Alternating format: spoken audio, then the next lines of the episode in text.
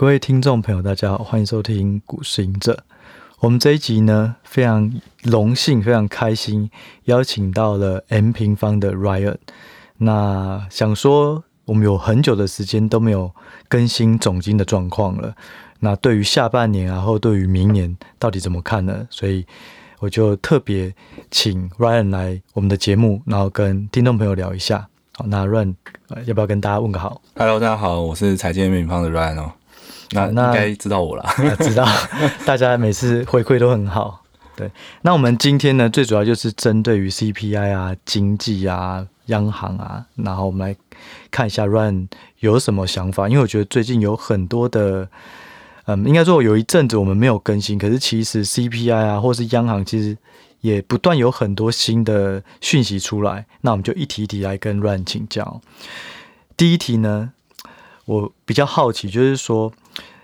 就以目前来看啊，你觉得 CPI 已经步入健康的轨道了吗？因为有蛮多的报告都指出说，哎，之后的这个基期的红利消失，所以呢，前一阵子快速下降，可是之后会不会就卡在三趴，就很难再降下去了？那如果是这样的话，甚至如果 CPI 又稍微反升，你觉得投资人该担忧吗？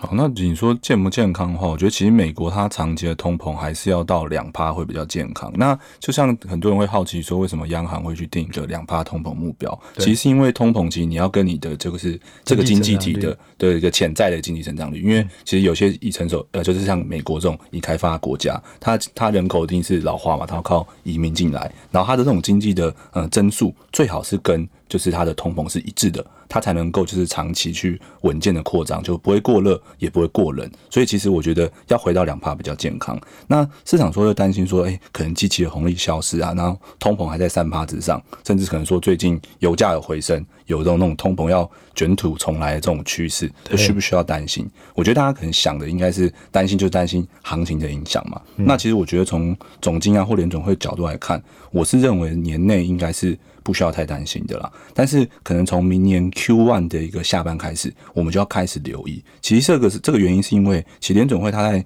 通膨放缓的这个规划里面啊，它本来就是预计说两到三年才可以把核心的这个 PC 的物价降到他们的两趴的这个长期目标。那如果说你有常在追踪联准会一些委员的发言的话，你就会发现他们其实很常提到说货币政策要。关注就是双向风险之间的平衡。那什么是双向风险？它其实指的就是说，你在做这个紧缩货币政策，你在升息去对抗通膨的一个时候，如果你的紧缩不够，它之后就要付出更高的代价，就可能要升更多，或者让失业率上升，才能够去控制住通膨。但是如果说你有紧缩过头，却有可能造成的，诶，可能经济出现一个不必要的一个比较大的一个衰退。所以联准会它今年的一个目标，其实就是一个比较短期的一个目标。他希望说，诶，我现在的升息可以比，就是我的政策利率啦，可以比我的一个核心 P 去 PCE 啊，去高个零点五到一趴。然后呢，就是诶，观察说这个核心的一个 PCE 能不能够一直降到他现在给的，他希望年底到一个三点九趴。那这样的话，就代表说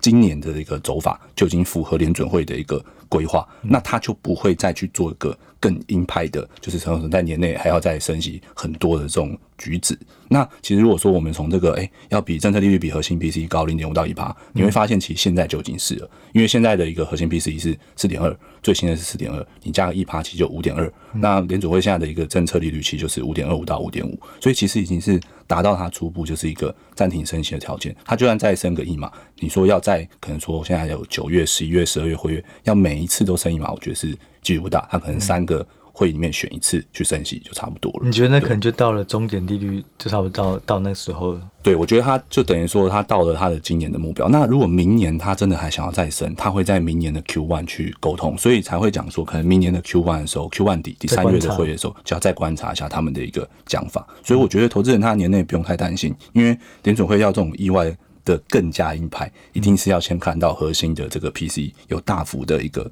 超出市场预期才会发生哦。嗯。那所以，如果是看我们之前在讲，不管是 CPI 或 PCE，有一部分都是房市相关。对。那这部分在未来，可能在第一季、明年第一季之前，你觉得它还是会一个很大的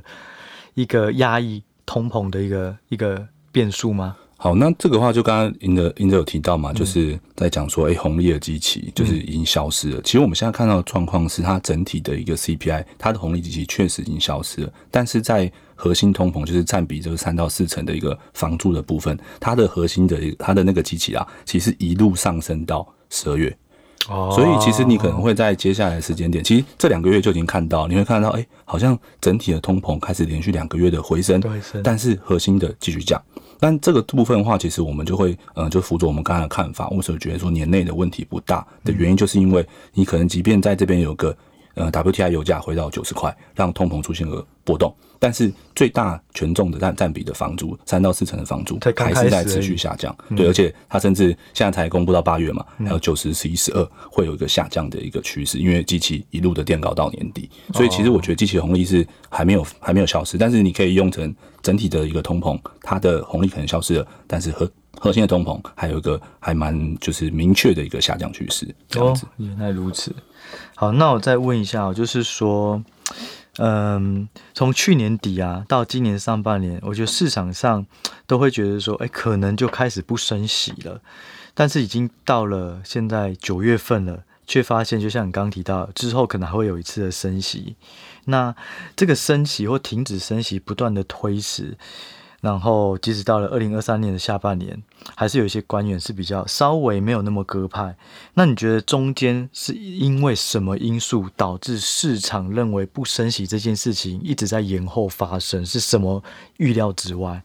然后是就业吗？太好了吗？还是说消费回温很快之类的？从这个部分的话，我觉得上半年的时候的确应该让蛮多人蛮意外。但是其实从六六月之后啦，就联准会其实在每个季月会公布它的一个点阵图，它其实那时候点阵图就已经上调到今年要升到五点五到五点七五趴了。所以其实它本来就做一个这样的一个沟通。那它做这个沟通的同时，其实是有调整它的一个经济的看法。像可能说美国经济就是在今年上半是不断的超出市场预期。那除了刚才赢者讲到的消费跟就就业以外啦，我觉得经济超出预期还有很大的一部分是来自于说民间投资的一个部分。那这个民间投资的部分为什么趋势会这么明确？我觉得主要是两个点。那第一个点是，其实你会看到很多的一个民间投资是政府支持的厂商投资，所以有些拜登政府还在支持一些像可能台积电的设厂啊，或者是诶、欸、呃半导体的政策对是政策制造业转移到美国的一个部分。那这个部分的话就是。呃，因为是政策支持，所以一定是一个一年以上的一个趋势。那另外的话，还有在房屋上，他们其实有一个结构性的一个问题，就是美国它的一个成屋啊，就是真的库存真的太少了。然后你想，就想象一下你在电影中看到的美国的住房，他们就是一栋一栋的小木屋嘛，这种独栋的 house。那这种独栋的 house，他们就是不够。所以他们成屋低到，就是我只要想买房，我就得被迫去买新屋。所以让原本说，哎，可能在疫情期间新屋的库存已经堆得很高了，但是因为成屋库存太低了，所以我只要想要买房，我就要去买新屋。所以把新屋的库存甚至都带下来的一个迹象。所以这个部分的话，也让就是建商开始，嗯，就是因为看到这个结构性问题嘛，所以他们就有利可图，可以去。做就是哎，盖新的房屋，可是他们盖新的也是盖小木屋吗？哎，没有，就是独栋的 house 嘛。但人家也有一些的那种 apartment 那种也都有，但是就是最缺的应该是就是独栋新屋的一个部分。所以这个这个跟那个什么前阵子有一个新闻的话题也很有关。为什么就是巴菲特突然也是开始投资就是呃建商股？哦，就是就是这个原因，因为他们这个有点像是库存的结构性问题，然后政府支持你去盖嘛，因为他希望你去盖啊，不然供给一直不足，就房屋的话这样可能哎，maybe 就是没量的被。拱得很高也有可能，对，所以这是他们经济超出预期的部分。那其实我记得，好像今年初二三月的时候吧，就是那时候好像因为估值就恢复嘛，从去年底就已经出现一波蛮大反弹。然后我记得那时候好像跟赢者聊到，就是虽然说看就是二零二三年还是还会升息，但是经济的那个短期的动能可能在那时候可能就是像年初中国有个解封嘛，所以在这种刺激之后可能会有一个休息。所以我那时候好像还有还有去短空股市去 hedge 一些现股部位，但是那时候就有讲说可能说，哎，那波如果回撤后，就是可能全年的低点就会在三四月。那其实这就跟美国的经济是有关系的，因为其实 Q one 的一个呃经济数据开出来之后，我们就知道其实全年可能美国全年啦，可能不是软着陆，甚至可以说是一个不着陆的状况。嗯，就是虽然说联总会在三月的时候就是有因为呃银行危机，所以他没有去特别表态这件事情。嗯，但是为什么我们那时候就可以这样判断？这个我蛮印象蛮深刻的，啊，因为我那时候在讲法人场的时候，很多的讲座里面都会被质疑说，为什么你是看美国是软着陆或是不着陆？但是其实从经济数据来看，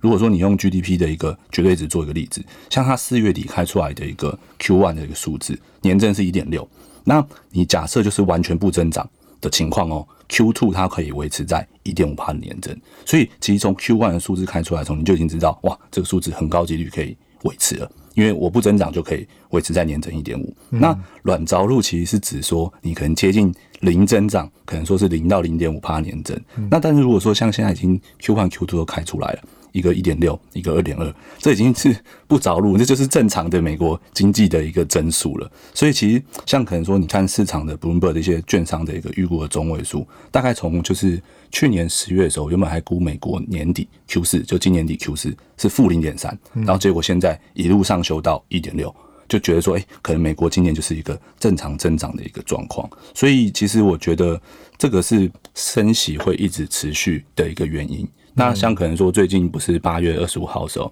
鲍威尔有在全球央行年会里面去讲话，他就有特别讲这件事情。他说，哎、欸，其实可能美呃连连连连联准会啦。可能都哎误判了经济的一个增速的一个强劲的一个状况，所以他们可能会在我们录音的下个礼拜，就是联准会九月会议的时候，会上调它今年的一个经济的一个预期。那上调的同时的时候，它的那个六月给的利率点阵图，它升好升满，其实也是蛮合理的，因为你经济比想象中强嘛。虽然你核心通膨在放缓，但是。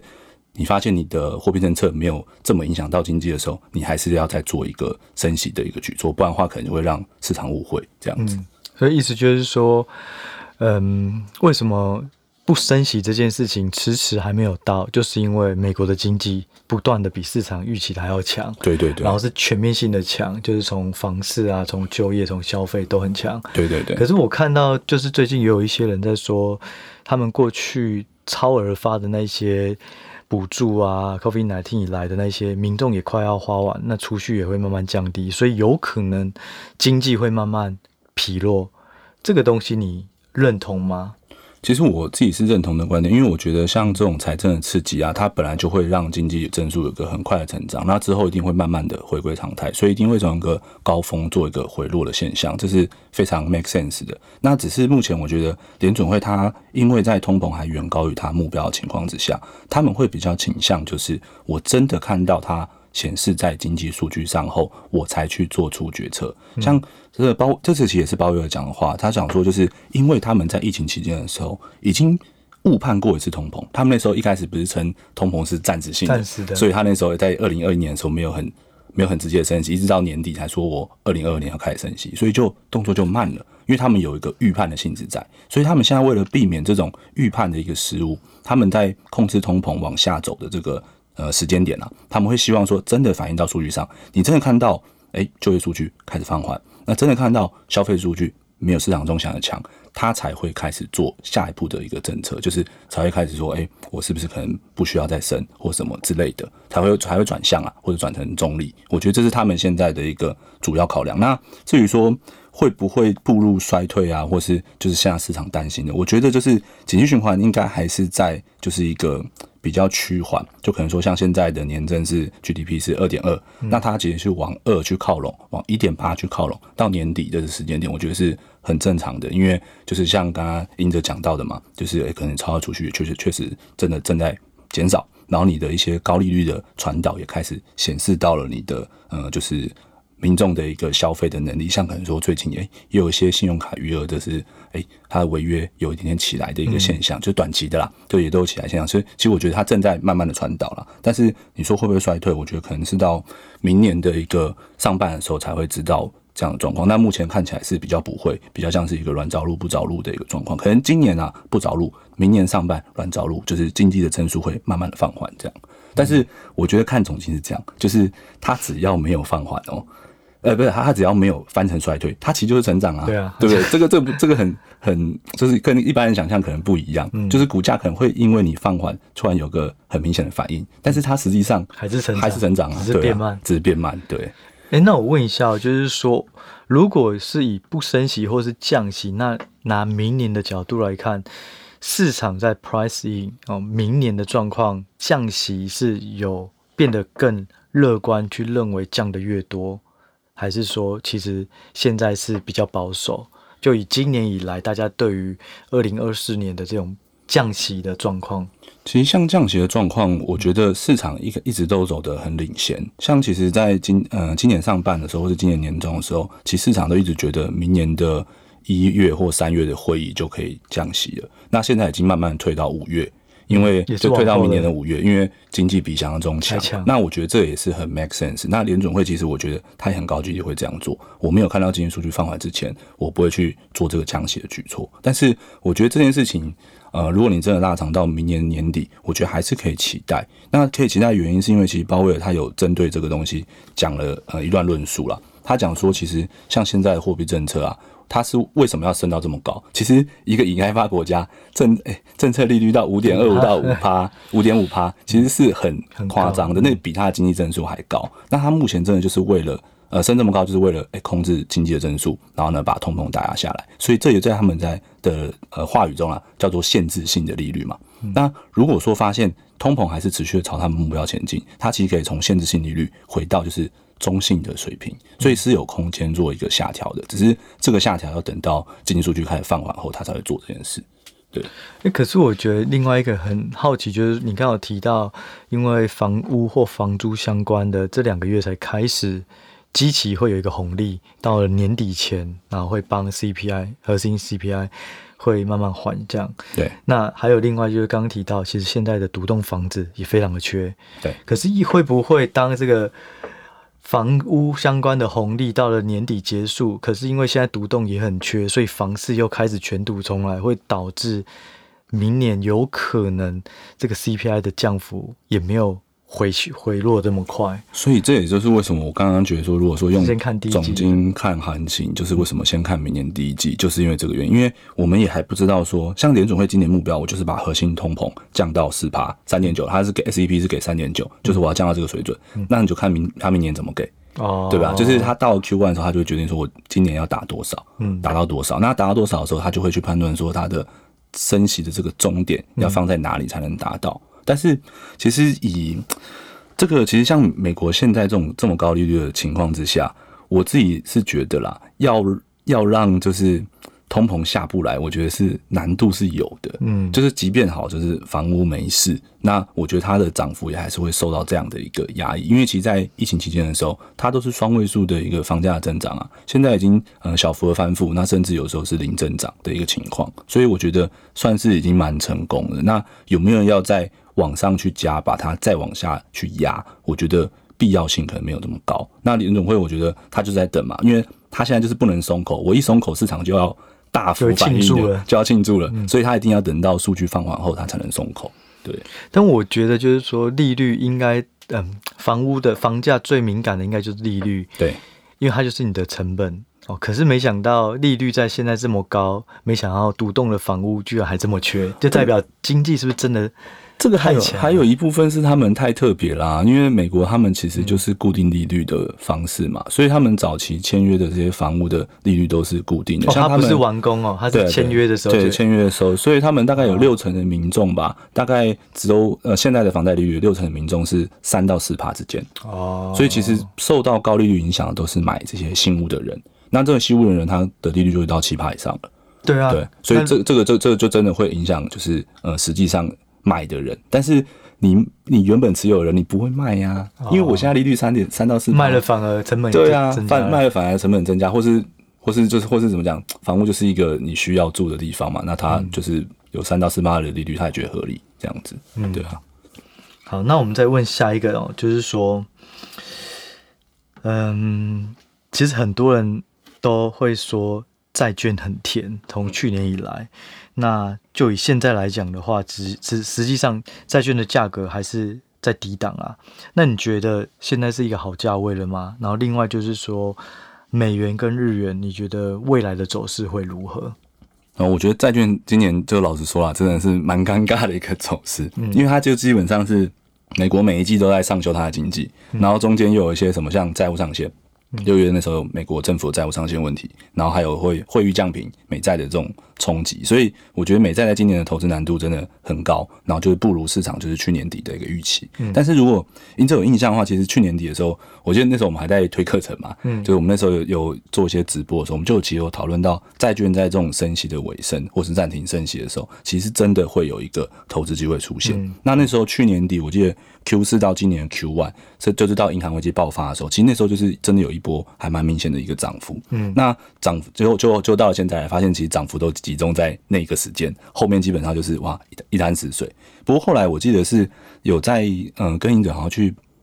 另外一个 podcast 的时候，呃啊地产密客的时候啦，那时候其实有提到，其实。在银行危机爆了之后，我就那时候就开始觉得说，哎、可能我们在做 fixed income 投资的时候，要转向就是国库券，要转上货币市场基金，因为你经济在上修，那时候其实就是三三四月的时间点，那时候你经济在上修，你的长债就很难有一个表现的空间，那你只能确定说，你买这些国库券短债，那或是货币市场基金，你能到拿到固定的殖利率，就这些东西才会是比较。可以投的，因为经济正在上修，然后暂停升息可能要一直往后延，所以其实我觉得再次的一个投资机会，我觉得目前观点是没有转变啦，就是债券价格还是算甜。嗯、那我刚刚刚我们在那个事前准备的时候，我有开开给您者看，就是其实我自己真的也是在七月联准会议之后就开始布局一些债券的一个现货，但是像我现在布局现货，就是我从呃三四月买的时候都买一年期以内的，现在我会开始慢慢去买一些一到两年之后。的这种就是债券，然后呢，或是一些就是企业债。那这种布局的原因是因为这样，就是我确实还没有办法看到联准会可能他十一月还要再升息嘛，他还有这个举措，那债券不是就会继续承压？对，对，所以把时间拉长，我只能只能买是呃怎么讲？也不能说把时间拉长，我是把投资周期做短。嗯，因为债券如果真的 hold 个好，我真的看错了，我 hold 个一两年，他就本金就还我。但如果我买十年的，哇，那不是要等十年？你中间如果是跌价的时候，你就没办法收回来，所以我觉得现在债券还是可以布局，但你可以去找一到两年的这种债券去买，我觉得会比较好。而且现在还是处于一个殖利率倒挂的阶段了，所以你去买这种债券的时候，你还是可以拿到比较好的殖利率。那如果说真的中间可能到明年底，曾出现了一个降息一码机会，那你还是赚得到这种感觉。对，所以你原本是布局年内到期的，对。一开一开始是年内到期，那我到七月之后就开始布局一些一到两年期的，所以代表你的 duration，你那个债券本身的期限又把它拉长一点。对对对，又把它拉长一点，因为、啊、因为我觉得一到两年是比较能够确定这个趋势，就对了。或是你看错的时候，它的损失不会太大，因为要不然的话，假如说年内可能波动太大。就你买到那种十年的时候，它的波动就会非常大。因为你假如说买到十年好，就真的最后没有降息，甚至它好，我觉得要维持高利率，我要维持两年，哇，那那个债券会偿债会反应很大哦，嗯、风险对风险很大。那如果你买短的话，你只要报到到期，你其实是不会有损失的。就买现货的时候，你不会有损失，嗯、所以就是不能去买太长期的，因为你太买太长期的时候，呃，你买太太长期的目的啦，是赌它很快很快降。那很快这样，它就会常在会反应比较大，嗯，所以它会涨很多。但是现在就是没有办法去确认确定说很快降，甚至可能说十一月都还要再升，所以就我觉得在在我的角度啦，我就不会去布那么长的。可是如果现在的经济条件都没有改变，然后十一月确定升息一次，你会不会反而觉得那个是一个不错的点？对，但是我会继续去选短的。嗯，我还就是反正再重新买一到两年期的嘛，嗯，对我我就不会去赌那个很长的，因为我觉得赌那个很长的，你真的还是要看到经济数据的放缓，因为像联总会它的绑绑就是绑在经济数据放缓，就是我才要转向嘛，嗯，那你现在一直没看到的情况之下，你就不要去赌，就是你就是那个有点像赌博性质啊，因为你也不知道会不会这样发生，对。那你现在会觉得说是去买债券的这种 capital gain 比较好，例如是 ETF 啊？哦，这种还是你觉得就是去买一个现货，我们去锁住它的利率，不管是公司债或是政府发的债，你觉得哪一种比较好？去赚固定报酬的？我我自己都是买现货为主啦，因为其实 ETF 太多都是长期的，而且它有时候就是为了。配它的 duration，它就是一直空在一个蛮蛮长期的一个 duration，嗯，所以我觉得如果能自己买的话，嗯，对，还是还是买短的比较好。长期的不确定性还是高，因为控制在经济。啊，经济现在是有点看不清楚什么时候会转弱，嗯，所以就对。价格虽然债券价格很低了，不过因为最大的变数还是没办法控制，对，就其实买短期。像像今今年今年其实除了这个也是有失误啊，我中间也是买了好多次 美债期货啊，哦、啊对啊，那你就是看到他们每每次越转仓越下面。这种感觉，对，对啊，那个就是没有办法，所以后来就不太去做这些长期，因为你看到经济一直上修，那在上修情况下去做这长期，就有点是逆势在做，对啊，有点违反了市场。对对对。那你怎么看美元跟那个日元？美元最近很强啊，超多人在那边问美元，但是其实我觉得美元没有一个，可是降息可能就变弱啦啊。对，我就觉得它其实已经真的的呃循环了，已经到尾声。照理说升息循环应该到尾声，然后我觉得它最近推动的原因是因为欧洲。是因为欧洲它的经济一直比想象中弱，然后中国也弱，然后中国甚至它还在宽松，然后日本也是，今天还降准嘛？对啊，日日本还算好的哦，所以我现在目前是觉得是主要是欧洲太弱，把欧元带下去，然后所以让美元就是反应的很明显。那不如你如果拉今年美元来看，它其实就是在一百到一零五啊，所以它现在就是在这个区间的最上缘。那这个上缘我自己是看没有什么太。持续性的动能啦，因为像刚刚赢者也有讲到嘛，就是超额储蓄，那甚至说美国它的一个学贷，就是它疫情之后有呃，就是让民众可以不用还学贷。然后呢，他到九月开始会重新开始计息，十月后就要开始付学贷。嗯、那其实学贷是美国民众就是最大的一个贷款来源之一，嗯、所以其实这些都会开始慢慢的影响到经济。那那那那个货币政策就更不用讲，它货币政策也是需要时间去传导。所以我觉得这个部分，呃，美欧的一个经济差，除非真的欧洲烂到爆炸，不然要再扩很大的一个几率应该是不高的。那尤其是说，你如果看到其他一些海外的国家，可能说台湾好了。或是，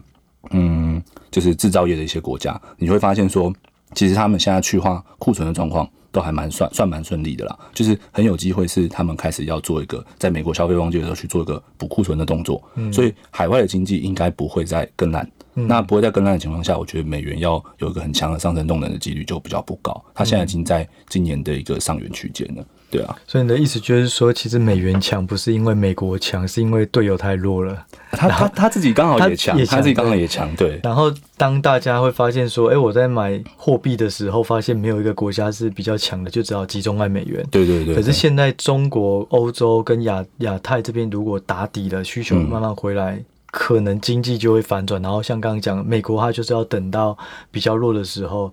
利率政策才会变得。比较宽松，对，所以有可能之后就反转变成，对，对，对，因为因为其实我就是我我自己对于美元的上攻比较没这么没有这么有信心的原因，就是因为它很容易就是呃发生的时候就直接反转，因为你想嘛，它经济一放缓，然后呢它货币真的就要改的时候，它会变成是一个双重的压力。嗯哼，那所以这个东西就是嗯，我觉得啦，就涨到这个这个阶段后，你再去追高它的一个风险其实是比较大的，除非你真的在那个一百一百阶段的时候就已经看到这样的状况，那你去。布局那当然没有问题，但是已经到了这个区间上涌，我觉得目前看基本面是没有太大的一个让它进一步突破的一个就是呃就是空间啦。这样啊，日币嘞，其实我有蛮多朋友都在 都在换日元，日日日币也是也是也是偏尴尬，又又快又快要回到最低了嘛。对对对对。日元我觉得是应该相对低点，还是出是出现的啦。因为其实我刚像我们刚刚讲，就是欧洲跟中国现在经济真的不好，但是日本的经济是真的有明显的好转的。那它的通膨其实也是回违了好几十年哦，可能二三十年是重新出现，所以它的货币政策也是很缓慢的，就是在转向，就是不再像之前一样这么宽松。像它其实七月的时候，它就有宣布说他去放宽那个 YCC 的区间嘛，所以其实你可以看现在。美那个日本的一个十 Y 的一个公债，它其实殖利率也回升到了零点七趴。嗯，那其实公债就是那个定价的锚嘛，所以其实我觉得它是真的有货币政策，真的慢慢从以前的负零，然后呢到现在已经是正值了。对，所以其实我觉得，呃，现在它的弱势真的主要是因为受到诶欧洲比想象中的弱，所以把美元推起来，那就是让美元对其他货币都比表现的一个比较强势。所以我觉得日元是有点。比较委屈的状况啊，它实际上应该相对欧洲区啊，相对英镑是更有基本面的，对，嗯、因为它的货币政策空间是更大的这样子。所以如果是喜欢囤货币的话，就是现在美元就可能就先保守一点，那日元的话就可以多换这样。相对目前相对也是这样看的，对啊、嗯。好，那我最后一个问题哦，想问一下，就是说对于听众来讲啊，在下半年或是明年，你觉得？比较需要关注的变数是什么？因为最近的油价比较强，是不是也在反映美国的经济其实还是蛮强？其实就像你刚刚说的，联准会就是要等到经济有放缓，利率这边才会变得比较鸽派，那股市一定就会有一个行情。所以现在就是要等经济放缓。那你觉得有哪些东西可能大家要稍微留意？就像我们刚刚前面有讲到那个学贷的那个议题，然后呢，还有信用卡的这个议题，其实我觉得都会让美国的一个消费，它就是呃很上上上上档会有一个比较明显的一个压力。但是这个目前假如说从数据来看啦，其实美国像我以零售做举例好了，它其实它的一个最低的基期其实十一月，所以其实最低的基期是十一月，所以其实可能零售都还会维持在一个蛮稳健的一个水准到年底。所以，如果你真的像要看看放缓，像总经，我们真是看了很多事情，然后决定一个时间点，就是为什么一直反复的强调说，可能明年的 Q one，其实跟这个也是有关系，因为所有的变数在今年底都还蛮确定的，对，都还蛮确定。那到了不确定的期，就是明年。那我们刚刚前面讲到那个房租的房租的那个呃基期，也是到十二月最高。所以其实，呃，大家就看消费，然后呢，消费刚刚我们讲零售的数据，然后还有通膨，通膨的数据。那这两个的话，我其实我觉得到了 Q one，假如说有不如预期的时候，那时候可能就是要修正呢，要修正或是要调整短期震荡的一个时间点了，对啊，嗯嗯。好啊，那今天呢，非常谢谢 Ryan 的时间，帮大家充电一下总经未来要注意的事情。那这边也帮财经平方还有 Ryan 推广一下，就如果你对于呃，总经啊，在未来还有更多细节想要去了解的话，他们有一个活动，那我们就请 Ryan 来跟大家介绍一下。好，那因为现在已经时间已经进到九月中了嘛，那已经要进入了 Q 四。那财经平方就是在每一季的时候都会做就是线上的一个全球经济展望。那这次我们是在九月二十六号的晚上七点到九点举办。那由我跟研究经理 Vivi 和大家完整的去分享说未来经济复苏的挑战跟机会在哪里。那除了 Vivi 会在展望的呃前半段去讲未来的经济以外，那市场最关注的这个九月联准会 FOMC 会由我在后半场去做一个分享最新的看法。那当然还有大家。最喜欢的一个 Q&A 的一个环节了，那就可以让大家问到宝。那九月二十一号之前会享有就是早鸟价，就是一千三百元。那 M 平方会员的话，会有更优惠的一个价格哦。嗯，那很推荐各位听众，如果对总经有兴趣，然后要嗯思考你的布局的时间点或是部位的话，那也非常欢迎，到时候可以去听看看 Ryan 跟 Vivi 他们的这个讲座。那我们这一集呢，我们就先聊到这里了，我们就下一集再见，拜拜，谢谢。